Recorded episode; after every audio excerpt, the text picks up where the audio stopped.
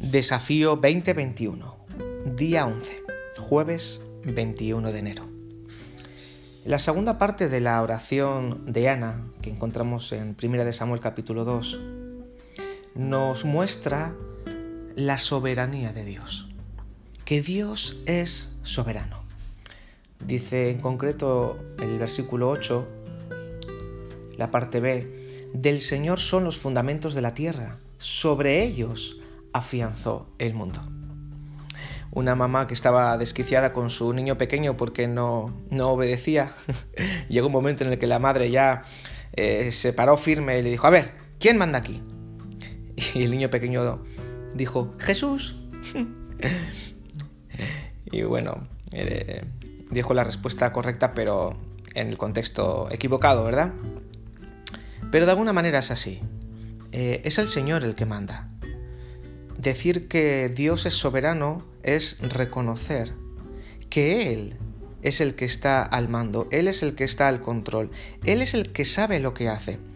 Pero es un decir que el Señor es el soberano no quiere decir que es un tirano. No, no, no.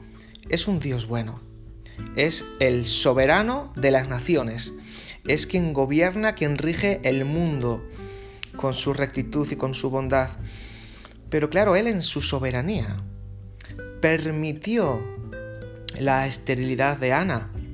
Y en su soberanía permite cosas desagradables también aún a los cristianos.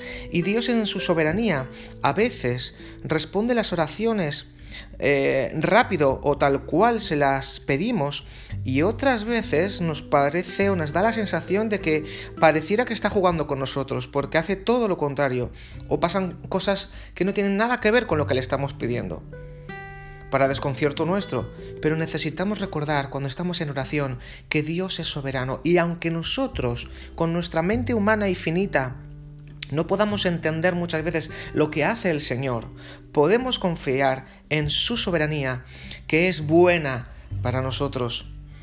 Él permite de forma temporal que el príncipe de este mundo, como dijo Jesús, sea Satanás y estamos en un tiempo de la historia en la que se va a poner la cosa cada vez peor hasta que el, poderoso de las naciones, hasta que el Señor eh, vuelva definitivamente para implementar la justicia en el mundo y poner cada, cada, cosa en su lugar y lanzar, como dice, a la serpiente antigua, al diablo y a la bestia al, lago de fuego y rescatar a sus escogidos para que estemos siempre con Él.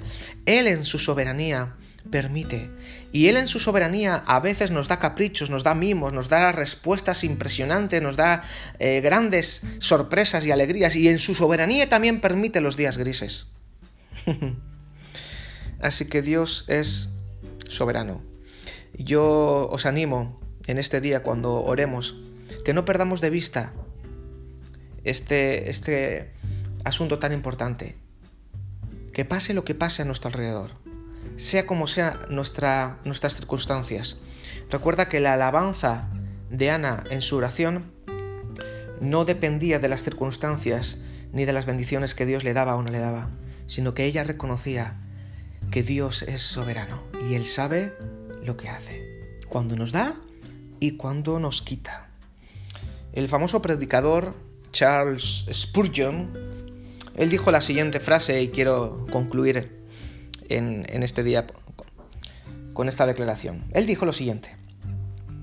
No hay atributo más reconfortante para los hijos de Dios que la soberanía de Dios.